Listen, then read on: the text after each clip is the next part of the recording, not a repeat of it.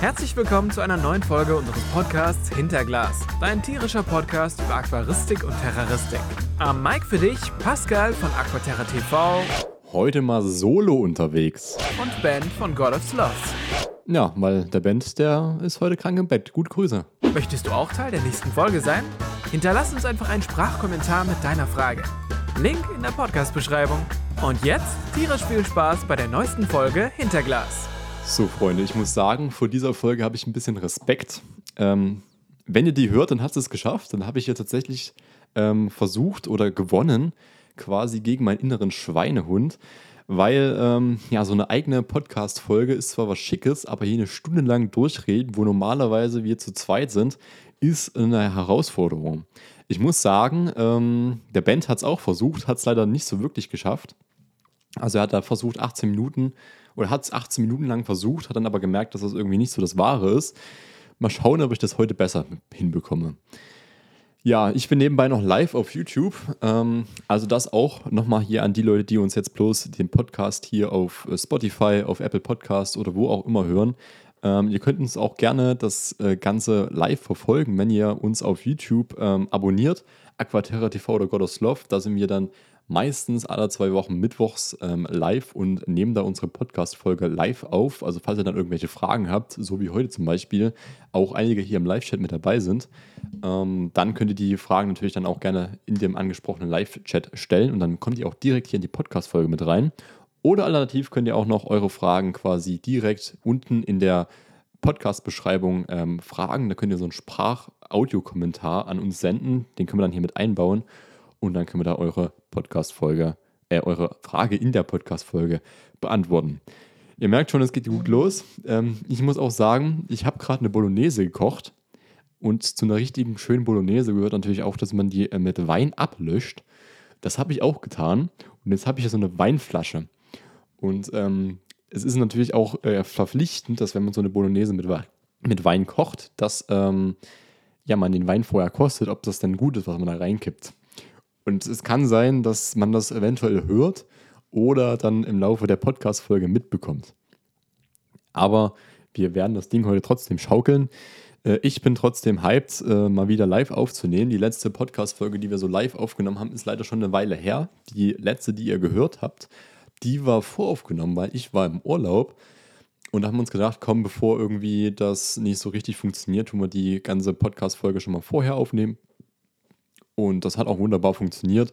Ich hätte prinzipiell aus dem Urlaub ähm, ja, live schalten können, aber falls es dazu irgendwelche Abbrüche oder sowas gekommen wären, wäre das jetzt nicht so ideal gewesen. Deswegen habt ihr quasi so eine schöne vorproduzierte Folge gehört. Die war auch ganz spannend. Also, falls ihr sie noch nicht gehört habt, dann guckt gern die oder hört gern die Podcast-Folge von äh, vor zwei Wochen.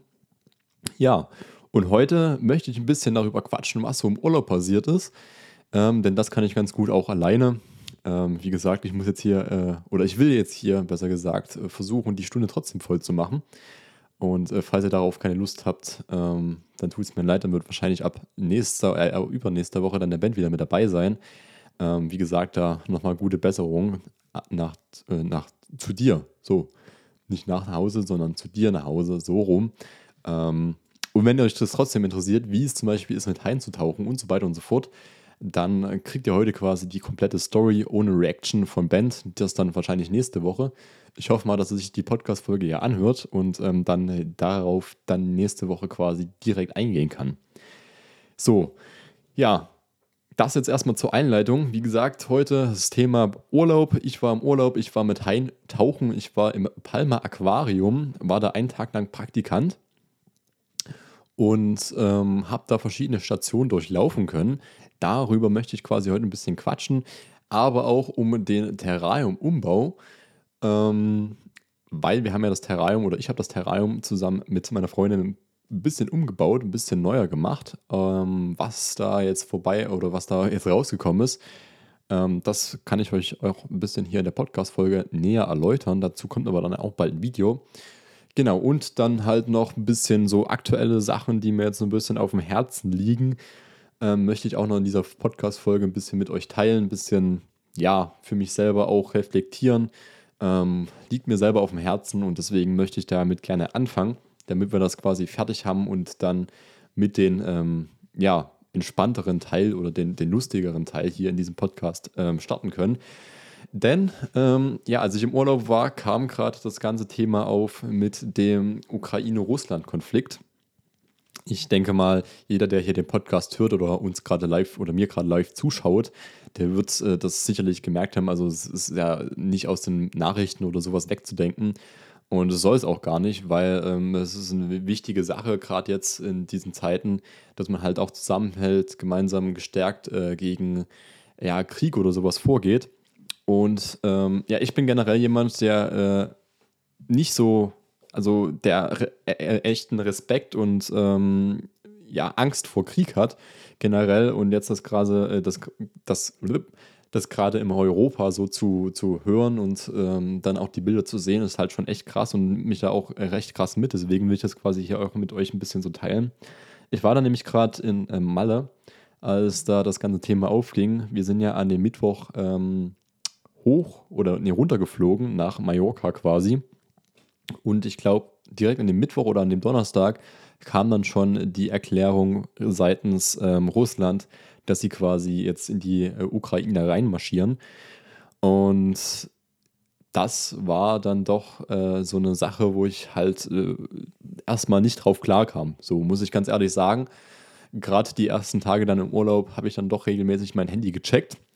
Ähm, habe dann aber auch äh, so ein bisschen auf Social Media geguckt und äh, mir dann schnell bewusst geworden oder ist mir dann auch schnell bewusst geworden, dass es quasi wichtig ist, dass man seine äh, Meinung zeigt, aber vor allen Dingen auch, dass man äh, das schätzt, was man hat und zwar die, die Freiheit, die wir jetzt gerade haben und dass man das halt noch weiter schätzt und ähm, ja, jetzt trotz dieser ganzen Situation, dass man ja auch nicht den, den Spaß an seinem Leben verliert und jetzt sich irgendwie dort ähm, ja, zurückhält oder sowas, weil damit ist den Leuten ja auch nicht geholfen. Ich habe dann auch direkt angefangen zu spenden, so weil das war halt in der Situation jetzt das Erste, was ich machen hätte können und was ich auch gemacht habe, weil es einfach für mich wichtig war, dass ähm, ja, ich dort auch irgendwie mit mich beteilige, weil ich halt gegen diesen Krieg bin. Und äh, dementsprechend habe ich da einfach gespendet, habe das jetzt nicht groß irgendwo publiziert oder sowas, weil das einfach ja, für mich selbstverständlich war und deswegen habe ich das jetzt nicht auf Instagram oder sowas geteilt. Ähm, ja, das wollte ich bloß einfach hier nochmal gesagt haben, so dass ähm, ich dann quasi angefangen habe, dort halt das Ganze zu verfolgen, gespendet habe und dann halt auch mit verschiedenen Leuten drüber gequatscht habe. Ähm, und mittlerweile ist es halt äh, sehr, sehr undurchsichtig geworden, so was da jeden Tag passiert. Also es ging dann so fünf Tage nach Kriegsbeginn. Irgendwann ähm, habe ich das noch alles verfolgt und dann hat sich das alles ein bisschen verlaufen. Spätestens als ich dann in Deutschland angekommen bin, ähm, war das dann zwar immer noch ein Thema, aber ich glaube nicht mehr so extrem. Ich habe dann zwar trotzdem hier weitergeholfen. Also wir zum Beispiel von der Hochschule hier sind auch verschiedene ähm, Aktionen da gelaufen und laufen auch immer noch.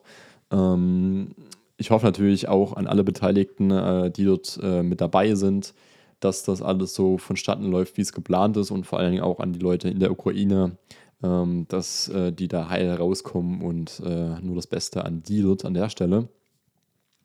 Ja, natürlich äh, ist das so eine, so eine Sache, die mich äh, hier bewegt und wo ich auch ja, bisschen, also nicht ein bisschen, sondern massiven Respekt vor habe und auch immer wieder gucke jetzt auch ähm, bei verschiedenen deutschen Kanälen, so was kann jetzt passieren, was sind so die nächsten Stufen, weil man, man will das einfach gar nicht wahrhaben und natürlich fragt man sich dann, ähm, wenn man gerade so jung ist, wie sind die nächsten Schritte, was, was kann da passieren?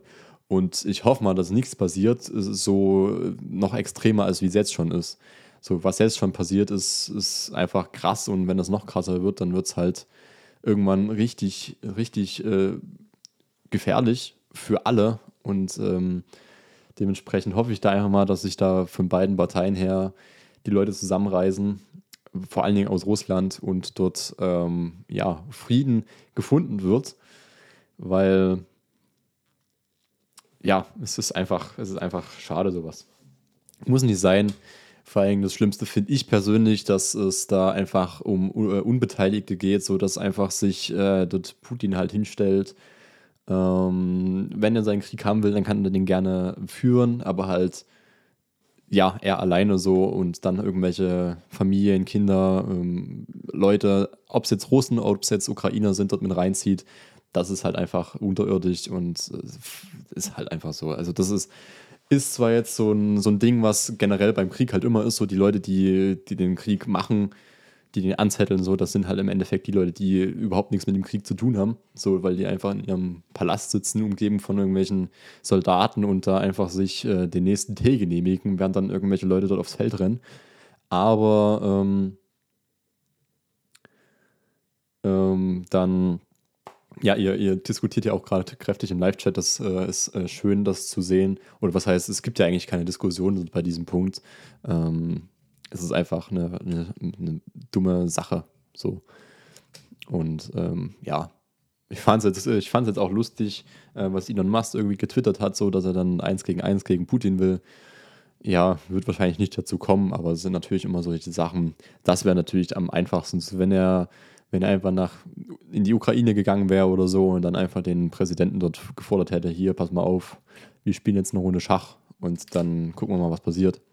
Aber sowas ist halt einfach unnötig und macht halt niemanden Spaß.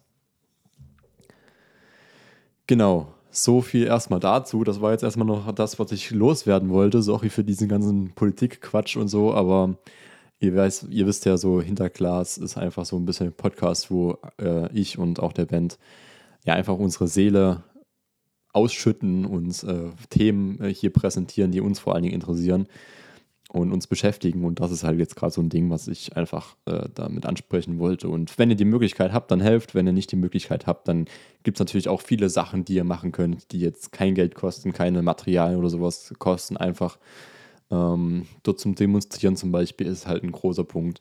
Oder zu demonstrieren ist es ja gar nicht, wenn man also einfach gegen den Krieg zu sein. So. Und ich glaube, das ist einfach selbstverständlich, gerade in diesen Zeiten, dass man halt sowas nicht will und dass man halt einfach seine Freiheit genießt. Das ist auch nochmal wichtig, gerade in diesen Tagen. Genau. So, das war es jetzt erstmal mit diesem Thema. Haken wir das ab, denn ich, ich komme jetzt zu dem Punkt äh, Freizeit genießen und das Leben genieße. Und das habe ich nämlich auf Mallorca gemacht. Ich habe mir überlegt, Mensch, jetzt, ähm, wo ich gerade Semesterferien habe vom Studium, was kann ich machen? Und jetzt ist es gerade so kalt, das Wetter war auch mau. Niemand konnte das mit Russland und Ukraine so absehen, aber ähm, das Wetter war trotzdem mau. Und ich habe mir gedacht, komm, tust du einfach mal wieder ausreisen. Ähm, und äh, habe das gemacht, zusammen auch mit meiner Freundin, halt nach Mallorca, weil das damals also was heißt damals, ist ja jetzt erst ein Monat her, ähm, aber da waren halt auch die Flüge äh, günstig und ähm, habe dann halt im Dezember, glaube ich, dann halt das Ganze gebucht und sind dann, runtergeflogen und es war auch wunderschön. Man muss sagen, so, ähm, wenn man nach Malle fliegt im Februar, März so, da ist da nichts. So, wir waren in Magaluf, das ist sowieso so ein bisschen so die Hochburg der Engländer, kann man so ein bisschen sagen und sagen auch die Einheimischen und auch alle im, ähm, Reisebüro. So das Ding dort, äh, dort hast du halt viele Engländer. Aber nichtsdestotrotz ähm, ist es halt so, dass auch drumherum, ja, dass es einfach keine Saison ist. So. Also wenn dort ein Geschäft oder zwei Geschäfte, na gut, Restaurants ähm, offen hatten in diesem, in diesem großen Stadtbezirk, dann war das schon viel. Also wir sind da wirklich durch, durchgeeilt, wollten eigentlich immer was Schönes essen, irgendwie immer abends irgendwas weil das Hotel, wo wir waren, das war in Ordnung. Ich meine, 28 Euro pro Nacht mit äh, Halbpension ist jetzt sicherlich äh, nicht das schlechteste Angebot, aber ja, es waren halt recht viele Rentner dann dort. Und das hat so ein bisschen die Laune vermiest. Und wenn man dann einfach abends mal so ganz entspannt sich irgendwo einsetzen will und irgendwo was anderes essen will, außer halt im Restaurant, äh, im Hotel, zum Beispiel halt im Restaurant, dann war das halt ein bisschen schwierig. Ähm, und ja, wenn ihr nach Male fahrt, dann wahrscheinlich erst ab April, weil da ist es dann halt dort belebter. Es sei denn, ihr mögt das, ähm, einfach ein bisschen so abzuschalten. So haben wir es halt dann auch gemacht, so ein bisschen an der Küste lang gelaufen, bisschen dort halt die Stadt erkundet. Gibt ja trotzdem auch schöne Sachen. Gerade in Palma war dann doch recht belebt, aber dort in Magaluf war halt nichts. Genau, Hauptpunkt des Ganzen war dann aber auch ähm, der Besuch im Palma Aquarium in der Hauptstadt von Mallorca. Dort ähm, gibt es ähm, ja ein Aquarium, nennt sich Palma Aquarium, wie ich gerade schon gesagt hatte. Und das ähm, habe ich angefragt, als wir dorthin geflogen sind, beziehungsweise davor, ob ich mal vorbeikommen kann, ob ich einfach mal so ein bisschen filmen kann, dort, dies, das. Und ich muss sagen, die Leute waren dort sehr, sehr begeistert davon und haben gleich direkt gesagt, yo, wie sieht's denn aus? Ähm, wir hätten mega Bock, ähm, komm gern rum ähm, und film mal hier. Und so kam es dann auch irgendwie dazu, dass wir quasi auf das äh, Gespräch gekommen sind mit dem Heintauchen. Ich habe das dann irgendwie auf der Internetseite gefunden von diesem Palmer Aquarium, dass die halt anbieten, dass man in diesem Thai-Becken quasi dort tauchen kann mit den Tieren. Und ähm, so bin ich dann einfach dazu gekommen, habe die gefragt, so ja, wie sieht es denn aus? Kann ich da einfach nicht auch mal eintauchen? Und die so, ja, gar kein Problem, wenn wir dann ein paar gute Aufnahmen mit rausbekommen, ist das ja mega. Und ähm, ja, so kam das dann quasi dazu, dass ich dort äh, im tiefsten äh, Becken-Aquarium ähm, im Europa tatsächlich dort getaucht bin. Acht Meter ist das ganze Ding tief. Das ist quasi so ungefähr so hoch wie ein Einfamilienhaus, glaube ich. Äh, also es war schon echt beachtlich, gerade wenn man dann unten stand bei diesem Haifischbecken und man dann hochgeguckt hat und da einfach so noch so acht Meter über einem waren oder bei mir waren es jetzt halt noch, weil ich halt knapp zwei Meter groß bin, dann entsprechend nur sechs Meter hoch, aber es ist halt trotzdem riesig. Und noch riesiger ist es dann, wenn man dann halt da reinhüpft in das, in das Becken. Ähm, dazu dann aber gleich mehr. Erstmal so generell zu diesem Tauchgang, was man da als Vorbereitung machen muss, das war mir auch noch nicht bewusst, weil bei dem Tauchgang ist es halt so, dass ich war halt kompletter Anfänger. Ich habe noch nie getaucht, ich war mal schnorcheln, aber das ist jetzt nicht so wirklich dasselbe weil beim Schnorcheln musst du halt jetzt nicht irgendwie was mit Druckausgleich bei den Ohren irgendwie so beachten, sondern da hast du, bist du halt oben an der Wasseroberfläche halt lang geschnorchelt, hattest halt immer deinen Kopf unter Wasser, aber das war es auch schon. Ähm, und bei Tauchen ist halt was komplett anderes, so mit dieser riesigen Gasflasche auf dem Rücken und dann den Tauchgang bis, also wir waren bis zu sechs Meter unten, ganz runter durfte man nicht, weil ich halt Anfänger war, aber sechs Meter war auch schon eine gute Sache. Und bevor man da halt anfangen konnte mit Tauchen, ähm, musste man sich quasi erstmal das Okay vom Arzt geben. Ist in der aktuellen Zeit, muss man ganz ehrlich sagen, eine schwierige Sache, weil äh, die Ärzte durchaus äh, Wichtigeres zu tun haben, als jetzt dort irgendwie so einen Jugendlichen ähm, dort abzuklopfen. Da nochmal ein großes Dankeschön irgendwie an meinen Hausarzt, der dann trotzdem freundlicherweise dort auch recht spontan quasi mir dort einen Termin gemacht hat. Also ich habe da angefragt, so, yo Leute, wie sieht's denn aus? Ich ähm, will am Mittwoch nach Mathe fliegen und dann am Tauch mit Hain es ist jetzt Montag, ähm, ich bin Dienstag wieder äh, dort bei euch vor Ort. Kann ich da irgendwie einen Termin machen? Könnt ihr mich da einfach mal abchecken kurz? Und die so, mm, weiß ich jetzt nicht. Und dann hat sich das aber trotzdem irgendwie äh, ergeben. Und so war es dann halt auch, dass ich am, äh, am Dienstag vor dem Flug quasi dann zum Arzt gegangen bin. Und der hat mich dann halt komplett gecheckt, ähm, ob das jetzt alles so passt, ob da meine Ohren zum Beispiel, ob das Trommelfell gesund ist, ob ich mit der Lunge gut Luft bekomme, ob generell mein Körper halt auch Reflexe hat. So, das ist halt auch wichtig beim Tauchen. Das war alles soweit in Ordnung, habe das okay vom Arzt bekommen, musste dann noch eine ähm, Reiseversicherung abschließen, so falls da irgendwas passiert, dass ich halt auch auf Mallorca beziehungsweise halt in Spanien dort ähm, ja, gut versichert bin. Und dann konnte ich ähm, dort tauchen. Genau.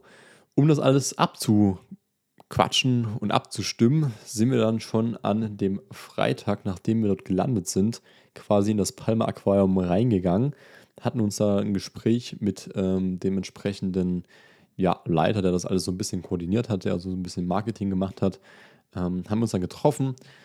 Ist halt dort, trotz dass es jetzt in Palma war, war es halt alles auf Englisch, bis auf die Taucherlehrerin, die hat Deutsch gesprochen, so ein bisschen. Das fand ich sehr, sehr cool.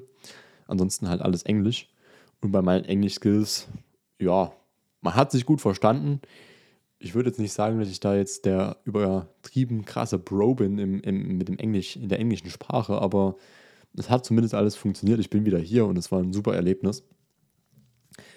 Und ja, wir waren am Dienstag, äh, am Freitag da und haben uns das dann erstmal alles angeguckt, haben uns dann die ganzen Becken angeguckt, so das ganze Gelände so, weil die haben nicht nur dort Aquarien, sondern halt auch einen großen Außenbereich, so ein bisschen so einen Dschungel ähm, haben auch äh, so, ein, so, eine Gärten, nennt sich das, wo quasi dann auch Rochen und sowas draußen schwimmen. Das habe ich auch noch nie irgendwie gesehen. Klar, in Deutschland ist das wahrscheinlich nicht so einfach möglich, weil dann müsstest du die Becken beheizen oder so eine Kuppel irgendwie spannen. Ähm, aber dort war es halt gang und gäbe. Da waren halt wie so, wie man das aus deutschen Zoos kennt, wenn dann irgendwelche Robben da drin sind, waren dann einfach solche Haie, äh, nicht, doch auch Haie, aber halt auch Robben, äh, nicht Robben, Rochen, so. Und ähm, auch Schildkröten dabei. Das fand ich sehr spannend. Aber natürlich, das, äh, der größte Punkt waren halt einfach die Becken. Und was ich äh, auch recht beeindruckend fand und was mich auch dann äh, die Leute dort vor Ort quasi gelehrt haben, ist, dass das Palme Aquarium sich komplett äh, krass auf ähm, Korallen fixiert hat. Und das hat man auch gemerkt, gerade wenn man dann in diesen, in diese, die ersten Schritte quasi in dem Aquarium gemacht hat, wenn man da reingekommen ist, da waren einfach nur Korallen überall. Also die Becken waren quasi voll. So, wenn du in deutsche ähm, Aquarien gehst, so Sea Life oder so, dann hast du es halt so, wenn du in den Mittelmeerteil gehst, dann sind da halt mal solche größeren äh, Pflanzen, Wasser, Farnen und sowas. Ähm, aber jetzt halt nicht so krasse Korallen. Aber die meinten halt auch im Mittelmeer gibt es halt solche Korallenbänke. Und das haben die halt nachgebildet. So, und weil die halt so extreme Expertisen und Zuchtsachen äh, machen mit den Korallen, haben sie die halt einfach in jedes Becken reingepackt. Und das war halt schon extrem krass zu sehen, so dass man einfach so viele Korallen, also dort war wirklich jedes Becken, bis auf das mit den Haien und dann halt noch irgendwie so ein anderes Becken. Aber sonst war da jedes Becken einfach voll mit Korallen. Das war schon extrem beachtlich und cool zu sehen. Ja, und äh, dann haben wir da quasi erstmal alles abgeplant, ähm, abgesprochen, wie ging das dann äh, weiter. Wir sind am Montag dann weiter. Äh, ich fange nochmal an. Ich fange nochmal an. Wir sind dann am Montag quasi dann wieder hin zu dem Aquarium. Schon recht früh. Also wir sind um sechs aus dem Hotelzimmer raus, waren dann gegen ähm, ja um acht ungefähr dann dort vor Ort und haben uns dann dort äh, erstmal getroffen mit dem entsprechenden Leiter wieder, der uns dann ja gesagt hat, hier, ihr müsst noch ein bisschen warten, weil unsere Tauchlehrerin, die kommt gleich. Und dann kamen die auch zehn Minuten später. Dann sind wir erstmal dort in so einen ja, Umkleideraum gegangen. Da hat sie uns dann mir, also mir nur, uns, meine Freundin und ich, sie ist halt trotzdem mitgekommen, hat das ein bisschen gefilmt. Aber mir hat sie dann halt die, Aus, äh, die Tauchausrüstung gegeben. Und ich habe mich dann umgezogen. Man muss sagen, ähm, dass sowas, ähm, wenn man das macht, man dran denken muss, dass man halt auch was zum Abtrocknen mitnehmen muss. Da komme ich dann später noch dazu, aber das war dann echt so eine Sache. Ich habe mich dann aber erstmal in diese Klamotten reingezwängt. Ging auch ganz gut und dann ziehen wir halt hoch, ähm, weil natürlich das Heilbecken, wenn das 8 Meter hoch ist, dann komplett oben bis zum Dach geht und das war halt dann wie so eine Sonnenterrasse mehr oder weniger. Das Becken war halt oben offen. So war halt bloß mit so einer Plane überdacht, mehr oder weniger, und mit so einem Zelt. Und dann konnte man halt einfach so reinsteigen. Und das Ding ist, das Becken war halt so aufgebaut, dass du halt diesen Einstieg, wo du halt in das Becken reingehst, so ein bisschen abgeflacht hast. Und dann ging direkt quasi die Wand runter, wie so, wie so eine Klippe quasi runter und du bist nicht irgendwo eingestiegen. Das Becken war halt so aufgebaut, dass du halt an einer Stelle 8 Meter hattest und an der anderen so 6. Und du bist nicht da eingestiegen, wo diese 6 Meter hoch waren, sondern du bist direkt dort eingestiegen, wo diese 8 Meter hoch bzw. tief halt waren. Also du bist halt in diesen, in diesen Vorsprung halt reingestiegen mit deiner Ausrüstung, hast dich dann an diese Kante gelegt und vor dir ging es dann halt so 8,5, äh, 7,5 äh, Meter runter. Und das als jemand, der noch nie tauchen war, war dann erstmal so schon eine gute Sache. So, dann kamen da diese 3,5 Meter großen Haie noch vorbei. Da hatte man dann erstmal zu tun. Natürlich musste man auch äh, ein bisschen auf sich selber so achten, ähm, dass man halt jetzt erstmal damit klarkommt. Musste dann halt Atemübungen machen, was man halt so macht, ein bisschen versuchen, mit dem Druck auszukommen. Ich für meinen Teil kann sagen, dass ich das eigentlich recht gut kann, auch so im Flugzeug. Da ähm, habe ich keine Probleme, irgendwie den Druck abzulassen. Das hat auch dann gut unter Wasser funktioniert. So, dann musste man halt das Gewicht anpassen, so ein bisschen und dann halt, ja, wie gesagt, diese Atemübungen machen. Man muss sagen, bei dem Tauchen war es auch so, dass es halt ein geführtes Tauchen war. Also ich äh, bin da nicht alleine irgendwie rumgetaucht, sondern die äh, entsprechende Tauchlehrerin hat mich dann immer quasi am, am, am Rücken gepackt oder gehabt und hat dann halt ähm, meine Weste, man hat ja so eine Weste um, die man halt auf- und abblasen kann. Wenn man die halt aufbläst mit Luft, dann steigt man halt hoch. Wenn man ablässt, dann steigt man halt runter und das hat sie halt gemacht. Normal ist es halt so, wenn man selber tauchen kann, macht man das halt selber, damit man halt weiß, wann man halt auf und abstiegt, auf und absteigt, so. Aber sie hat das halt für mich übernommen war halt ganz entspannt. Ich muss halt einfach nur schwimmen. So. Genau. Und dann ging es quasi los. Ich äh, dort über diese Kante rüber. Ähm, das Aquarium war so aufgebaut, dass wenn man quasi dort über diese Kante rüber war, dass dann erstmal so dann in der Mitte von dem Aquarium, äh, in, diesem, in der Mitte von diesem Becken quasi dann wie so ein Turm war, wo man sich halt draufsetzen konnte. Natürlich unter Wasser, der war drei Meter hoch ungefähr. Ähm, konnte man sich erstmal so draufsetzen. Das haben wir dann auch gemacht. Also wir sind ins Wasser rein, sind dann erstmal so zwei, drei Meter geschwommen und haben uns dann auf diesen Turm da draufgesetzt, auf diesen Felsbrocken und ähm, haben dann erstmal das Ganze auf mich, äh, auf uns wirken lassen. Ähm, das war schon echt äh, extrem krass, weil ich muss halt sagen, gerade am Anfang hatte ich halt schon ein paar Probleme mit dem Atmen. Ich habe das irgendwie nicht so schnell gerafft. Äh, ich hatte dann so ein bisschen ge ge gestockt irgendwie beim Atmen. Ähm, musste das dann erstmal hinbekommen. Ich habe dann immer so irgendwie so, so geatmet, also komplett komisch. Ähm, aber es ist, ich habe mir dann gedacht, komm, ich spreche jetzt nicht ab. Man konnte jederzeit natürlich abbrechen, aber ich habe gedacht, komm, ich spreche jetzt das Ding nicht ab. Ich muss mich jetzt beruhigen, so ist alles entspannt. Du hast das alles unter Kontrolle. Hier sind schon zig Leute vor dir in das Becken gestiegen, so du wirst jetzt nicht irgendwie von so einem Hai attackiert. Dazu auch gleich mehr. Ja, und irgendwann hat es dann geklappt. So, dann konnte man so ein bisschen sich genießen. Wir beide natürlich auch mit Kameras und unter Wasser. Sie hat mich gefilmt, ich habe die Fische gefilmt. Ähm, und dann kamen auch schon schnell die Haie. Das fand ich auch krass, dass sie direkt so auf Tauchfühlung gehen, so erstmal abchecken, wer ist da, du passt nicht zu uns, so, was machst du hier? Ähm, und äh, dort in diesem Becken waren halt zwei verschiedene Arten von Haien. Einmal Sandtigerhaie und dann halt, ähm, ich glaube, ähm, schwarz Spitzenriffhaie. Ich glaube, so, so war das. Kann jetzt falsch sein, ich weiß es nicht genau, habe ich mir gerade nicht eingeprägt, aber ich glaube, so war das. Ähm, die Sandtigerhaie waren halt schon etwas größer, oder was heißt etwas größer, schon viel größer und auch, äh, wenn man jetzt so sich einen typischen Hai vorstellt, stellt man sich keinen Sandtigerhai vor, weil der halt von der, von der Kopfform deutlich länger gezogen ist und dadurch halt bedrohlicher wirkt. Ähm, und es gab halt einen Hai dort, das war das Haiweibchen äh, von diesen Sandtigerhaien. Das war halt diese 3,5 Meter groß. Und bei den Haien ist es halt so, wenn die sich paaren, dann tun halt die männlichen Haie sich bei diesem weiblichen Hai festbeißen. Und so sah das weibliche Tier dann halt auch aus. So, du hattest dann halt überall diese Bisswunden. Und was heißt überall, aber halt eins, zwei war dann halt in diesem Körper zu sehen. Und das war dann schon respekteinflößend, wenn da so dieses, dieses Weibchen dann direkt ankam, so 3,5 Meter groß, du saßt auf diesem Stein und dann hat es dich so gemustert. Ähm, am Anfang noch nicht so krass, ähm, aber dann später doch zunehmend immer mehr. Wir sind dann halt weitergeschwommen, ähm, sind halt von diesem, von, diesem, von diesem Plateau halt runter, haben uns dann an das andere Ende von diesem Becken hingesetzt wieder, haben uns dann dort, äh, ja, die Tiere wieder angeschaut. Ähm, dann waren wir dann ungefähr auf so vier Metern Tiefe. Dann sind wir dann weiter geschwommen, irgendwie zwei Runden, sind dann bis auf sechs Meter runtergetaucht und sind dann halt unten ähm, auch lang geschwommen. Äh, mit den Haien mehr oder weniger. Waren natürlich auch noch andere Fische da mit dabei, Rochen und sowas alles. Aber ja, das war auf jeden Fall ein Highlight. Und dann, als wir die zwei Runden dann geschwommen sind, ging es weiter und ähm, wir haben uns dann wieder auf, diesen, auf dieses Plateau gesetzt, quasi zum Abschied, haben dann nochmal den Blick über das Becken, über die Anlage schweifen lassen. Und da war es dann halt auch so, dass äh, die Tierchen dort ähm, doch recht nah kamen. Also gerade auch das Weibchen, ähm, ich würde schätzen, so 20 Zentimeter an meinem Kopf vorbei. Ich habe das auch auf Kamera dann aufgenommen.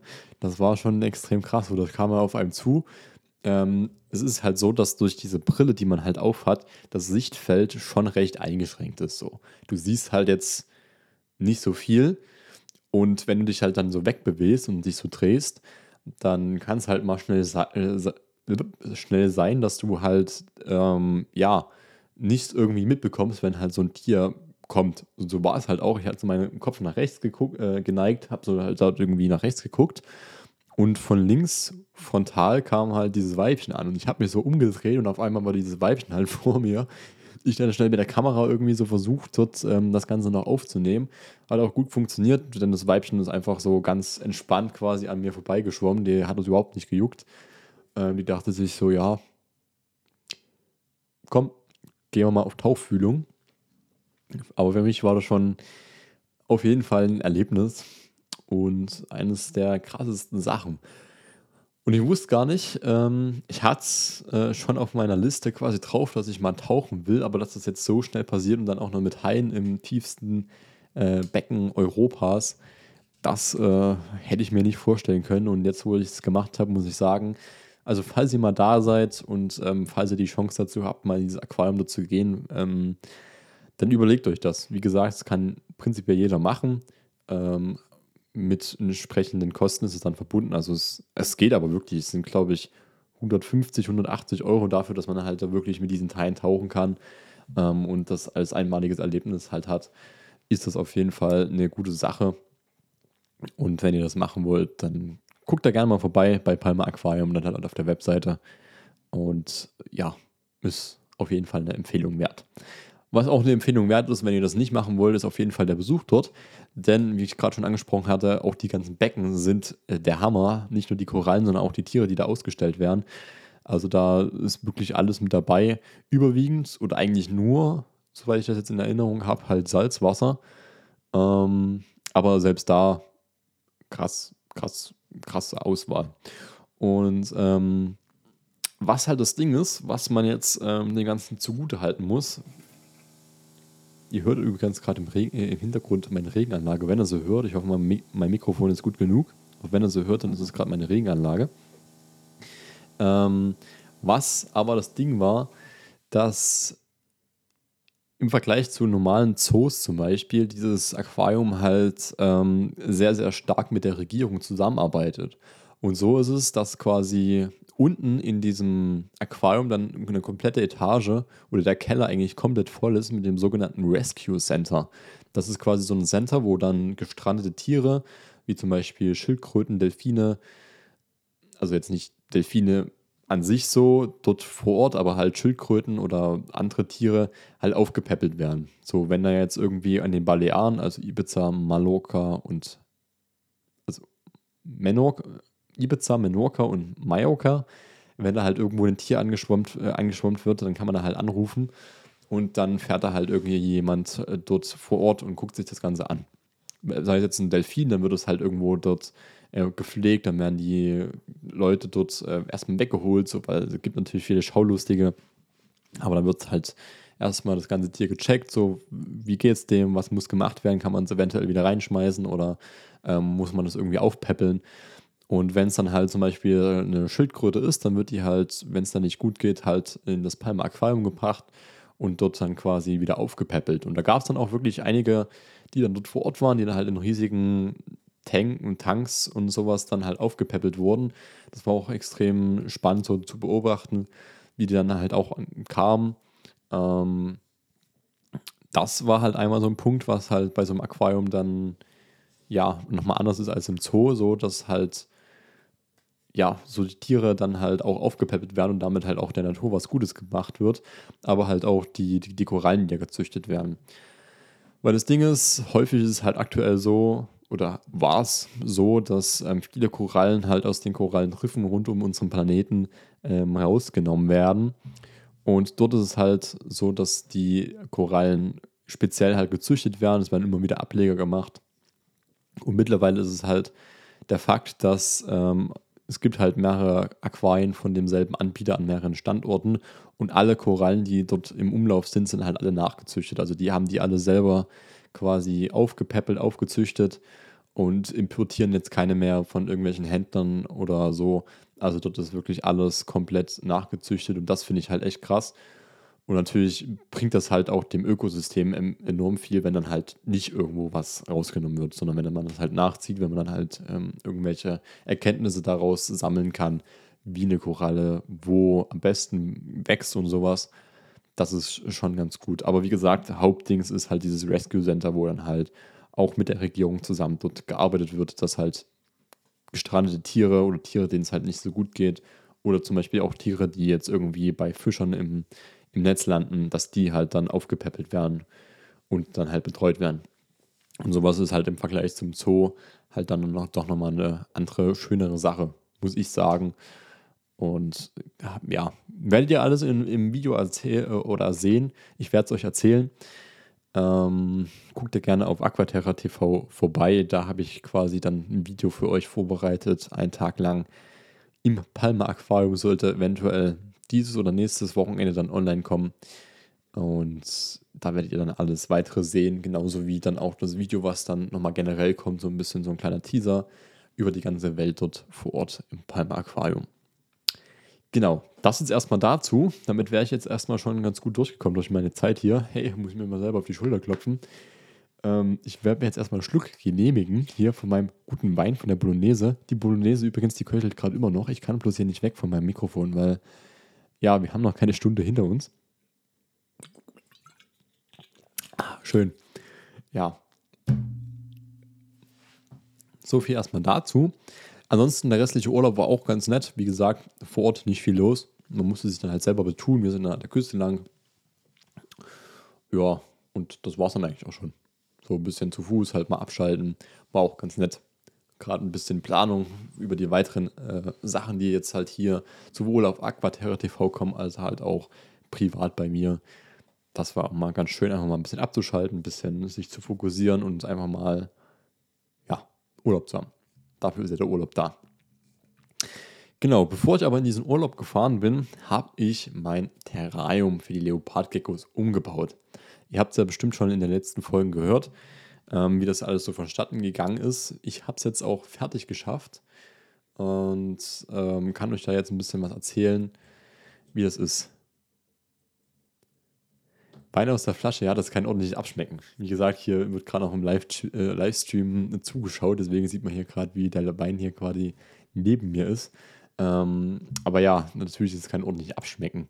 So, wenn man eine Bolognese kocht, dann kocht man, dann ist es auch wichtig, dass man die quasi erstmal einköcheln lässt und wenn die dann quasi einen perfekten Punkt erreicht hat, dann ähm, tut man halt abschmecken. Weil sonst hast du halt, sonst tust du halt diese Masse reduzieren und dann ist es, kann es halt sein, dass du zum Beispiel zu viel Salz reingemacht hast und dann ist sie halt zu salzig. Deswegen immer erst quasi das Kochen so, am Anfang ein bisschen würzen, aber jetzt nicht zu viel und dann halt am Ende nochmal komplett halt deine entsprechenden Gewürze dort reinkloppen, ähm, wenn das halt dann alles die perfekte Konsistenz erreicht hat und dann gut eingekocht ist. Die kocht jetzt übrigens schon seit zwei Stunden.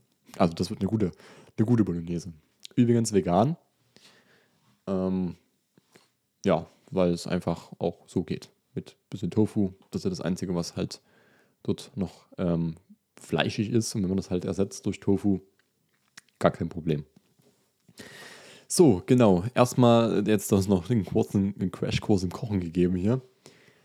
Aber jetzt wieder zurück zum Terrarium.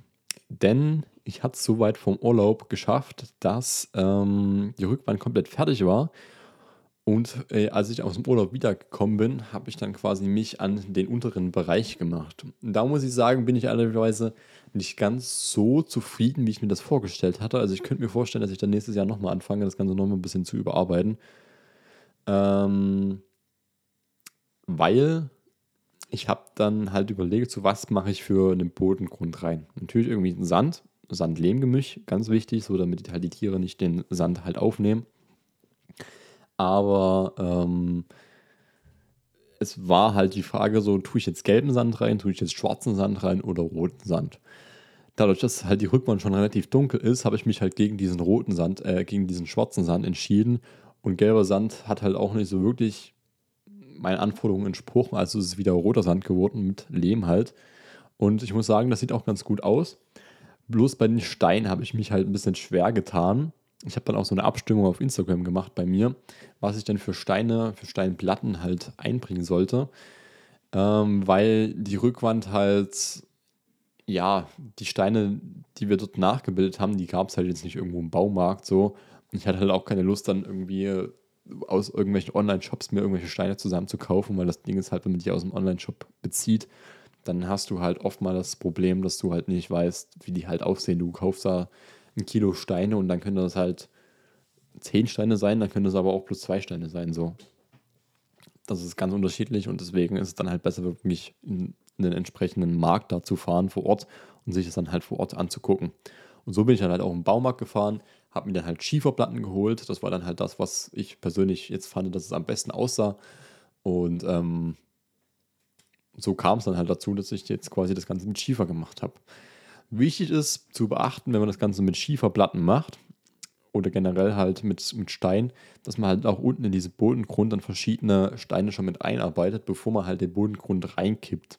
Weil, ähm, wenn man dann halt Türme drauf baut, dann äh, bringt das halt nichts, wenn man die auf, dem, auf den Sand, auf das Sand-Lehm-Gemisch draufstellt, weil dann kann es halt sein, dass die irgendwie zusammenrutschen. Sondern wenn man die halt schon direkt mit einbaut, dann haben die halt gleich von Anfang an einen festen Stand.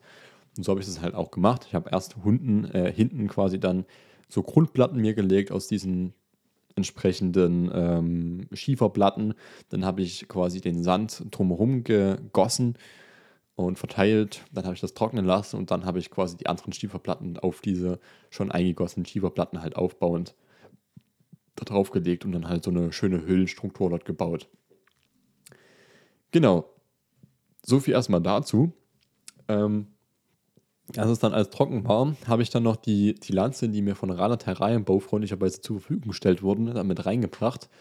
Und bei denen ist es so, dass ähm, ich generell sagen muss, dass ich jetzt nicht so der größte äh, Pflanzenfreund bin. Das könnte man natürlich jetzt denken, so, weil Aquaterra TV hat halt zwangsweise auch irgendwas mit Pflanzen zu tun. Und gerade auch im Paludarium hier, was ich jetzt halt habe, sind ja auch viele Pflanzen drin. Oder auch hinter mir habe ich ja die Wabikusas oder auch ähm, so eine andere irgendwie Pflanzenzucht. Aber da muss, muss man halt sagen, dass das halt alles von alleine funktioniert. Also Zimmerpflanzen gehen bei mir eigentlich generell immer ein. Im Paludarium hast du halt eine Regenanlage, bei den Wabikusas so, das versorgt sich auch von selber. Und deswegen habe ich mich halt auch dazu entschieden, halt in dieses Wüstenterrarium dann eine Regenanlage, die ich noch hatte, mit einzubauen. Das ist so eine ganz einfache von Exoterra. Ähm, aber die erfüllt ihren Job so, die tut einmal am Tag halt mal kurz sprühen. So, das ist halt morgens, weil auch in der Wüste ist es halt so, dass es frühs ähm, Morgentau gibt und dadurch die Tiere dann quasi direkt mal ein bisschen Feuchtigkeit bekommen, die dann, wenn sie was trinken wollen, das halt von den Steinen ablecken können und halt vor allen Dingen die Lanzern, die da drin sind, halt auch ausreichend, ja, mit Feuchtigkeit versorgt sind. Genau, die, ich muss sagen, die, die, die Regenanlage, die habe ich jetzt noch nicht eingebaut. Die kommt erst noch. Das Ganze einbauen, das mache ich wahrscheinlich dann erst am Wochenende. Ähm, aber das ist auf jeden Fall schon alles ähm, geplant und wird auch dann passieren, weil jetzt aktuell sind die, die Lanzen halt drin, die werden jetzt noch händisch gesprüht. Aber die Regenanlage, die wird dann definitiv auch demnächst folgen und da wird das Ganze dann auch einfacher. Was ich mir auch gedacht habe, was es einfacher macht, generell das ganze Terrain zu steuern, ist, wenn ich das Ganze smart mache. Ich hatte vorher schon, bevor ich das Terrain umgebaut hatte, mein Licht ähm, über Philips Hue quasi mit einer Steckdose verknüpft, sodass ich das einfach mit entsprechender Technik wie zum Beispiel Siri oder dem Sprachassistenten mit dem A ähm, dann verknüpfen konnte.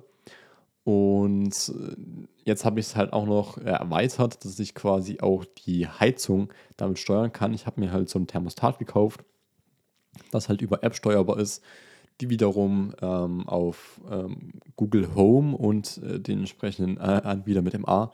Ähm, ich will jetzt bei euch zu Hause nicht irgendwas auslösen, falls ihr jetzt gerade zu Hause auf laut hört und jetzt hier dort entsprechende Sprachassistenten dort vorhanden sind, wie zum Beispiel bei mir hier auch.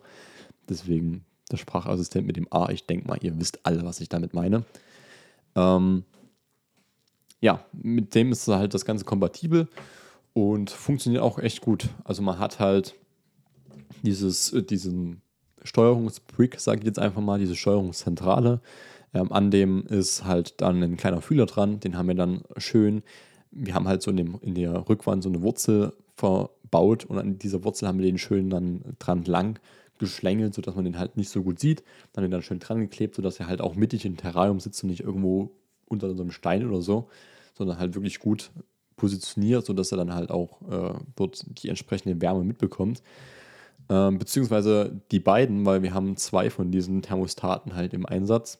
Einmal halt für die Heizmatten unten, dann einmal für den Wärmespot, der oben kommt. Und ähm, die sind halt auch an zwei unterschiedlichen Plätzen und können sich dann halt miteinander dann quasi kommunizieren, beziehungsweise kriegt man dann halt raus, so wie es jetzt halt gerade unten im Terrarium und wie es halt gerade oben im Terrarium von der Temperatur her.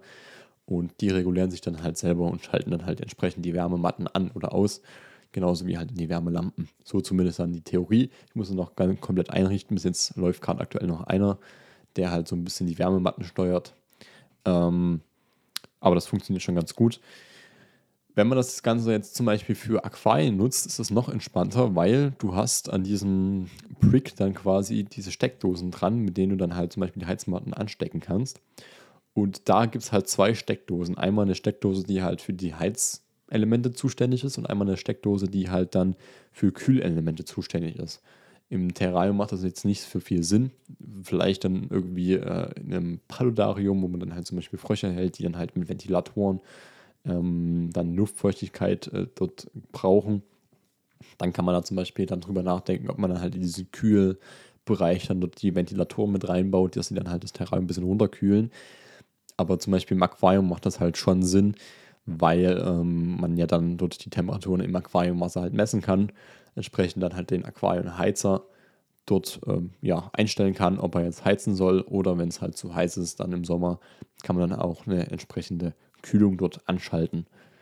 So viel erstmal dazu. Die entsprechenden Produkte sind auch alle von Amazon und ähm, werdet ihr dann auch alle in dem Video sehen. Also falls ihr euch die holen wollt, ich verlinke sie euch dann unter dem entsprechenden Video zu dem Rückwand bzw. zu dem Terrarium-Umbau und könnt ihr gerne mal ausprobieren, wenn ihr auch so ein bisschen so ein Smart Home Freak seid wie ich. Genau. So, dann würde ich, also ich muss gerade ehrlicherweise mal sagen, erstmal alle Leute, die gerade noch im Live-Chat mit dabei sind, schön, dass ihr noch mit dabei seid, dass ihr mich noch so lange ertragen könnt, genauso wie jetzt äh, diejenigen, die hier den Podcast hören. Ähm, ich bin gerade selbst überrascht, dass wir jetzt schon über eine Dreiviertelstunde hier quatschen. Ähm, dass ich es jetzt schon so weit geschafft habe. Ich weiß jetzt nicht, ob ich jetzt noch die, äh, die letzte Viertelstunde irgendwie voll bekomme. Ansonsten wäre es jetzt auch kein Beinbruch, wenn man jetzt irgendwie dort mal ein bisschen eher aufhört weil mir fällt gerade kein wirkliches Thema mehr ein, was ich jetzt noch so anschneiden könnte. Das ist auch der erste, die erste Folge vom Podcast, wo ich jetzt tatsächlich mal meine Themen komplett abgearbeitet habe, die ich am Anfang geteasert habe. Zumindest habe ich jetzt, glaube ich, so das Gefühl dabei. Also es waren ja nicht so viele Themen, es war einmal halt Ukraine, dann der Urlaub in, ähm, auf Mallorca und der Tauchgang entsprechend und halt jetzt zum Schluss nochmal das Thema mit dem Terrarium. Ja, ist spannend. Dankeschön äh, an dieser Stelle auch an den Live-Chat, der hier mit dabei ist. Ähm, hier kommt gerade die Frage rein, wie stehst du zu Zoos? Ähm, das ist eine ehrlich gute Frage, wo ich mich selber noch nicht so wirklich äh, positionieren kann zwischen den verschiedenen ähm, Parteien mehr oder weniger. Ähm, weil es gibt natürlich viele Gründe, die halt gegen Zoos sprechen, äh, sprechen so. Ähm, und mir, ich muss sagen, mir persönlich fällt halt auch nicht so wirklich ein Grund für Zoos ein. Ähm, aber ich, ich würde sagen, dass es dennoch ähm, die Menschheit ein bisschen weitergebracht hat. Tatsächlich, ob es aktuell so ist, dass man jetzt Zoos unbedingt so braucht, ist halt die Frage. Auf der anderen Seite kann man einfach sagen, ich bin halt auch gern jemand, der ins Zoo geht so ähm, und so sich Tiere anguckt. Also da will ich mich jetzt gar nicht irgendwie rausreden. Ähm, aber generell muss man halt sagen, so Zoos ist halt immer so ein Ding, so irgendwelche Tiere einzusperren. Ähm, ich, ich meine, ich muss euch nichts erzählen, so ich, ihr seid hier bei Aquaterra TV, bei Aquaristik und Terroristik, so im Endeffekt ist ja das genau das gleiche, wir tun halt irgendwelche Tiere irgendwo in irgendwelche Glaskästen. Aber das sind halt immer so Sachen, wo man halt ähm, ja mit, mit kleineren Tieren agiert, mehr oder weniger. Also jetzt zum Beispiel bei größeren Schlangen oder Varan oder so, aber das thematisieren wir jetzt ja nicht, weil man sich halt auch nicht mit auskennt, zumindest ich jetzt nicht. Aber gerade in so Zoos, wo dann halt auch Raubtiere und sowas gehalten werden, ist es halt auch immer schwierig. Klar, man kann natürlich sagen, so, dass halt viele Arten davon bewahrt sind, auszusterben, weil sie halt im Zoo nachgezüchtet wurden und dann halt wieder ausgewildert wurden. Das ist halt so ein positiver Punkt, wo ich sagen muss, da bin ich auf jeden Fall fein mit und das ist auf jeden Fall eine ganz coole Sache.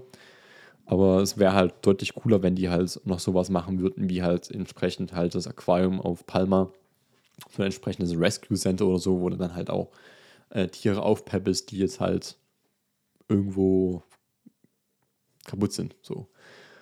Ähm, das wäre halt nochmal so eine, so eine schöne Sache, irgendwie so ein Tierheim mit Zoo verbinden, irgendwie so, so, so ein Konzept oder irgendwie sowas.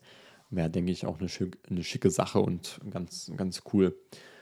Ich muss sagen, so Wildparks finde ich da noch ein bisschen besser so als, als Zoos, so, weil da hast du halt auch meistens größere Flächen. Ich finde auch tatsächlich äh, Tierparks besser als Zoos, weil Tierparks sprechen ja so ein bisschen auch auf größere Gehege an. So Zoos sind halt wirklich äh, darauf ausgelegt, dass du halt viele Tiere auf möglichst engen Raum, auch verschiedenster ähm, Kontinents, Herkunfts, ähm, dann dort reinbekommst. Und bei Tierparks ist es eher mehr so, dass du halt auch regionale Tiere mehr hältst. Also jetzt bei uns halt Hirsche und so. Klar, kannst du dann mal irgendwie auf so einen Elch oder so stoßen, aber das ist ja auch entspannt. Ähm, aber generell sind da halt die Haltungsbedingungen, würde ich jetzt mal sagen, ohne mich da jetzt zu weit aus dem Fenster zu lehnen, doch ein bisschen besser als jetzt in Zoos.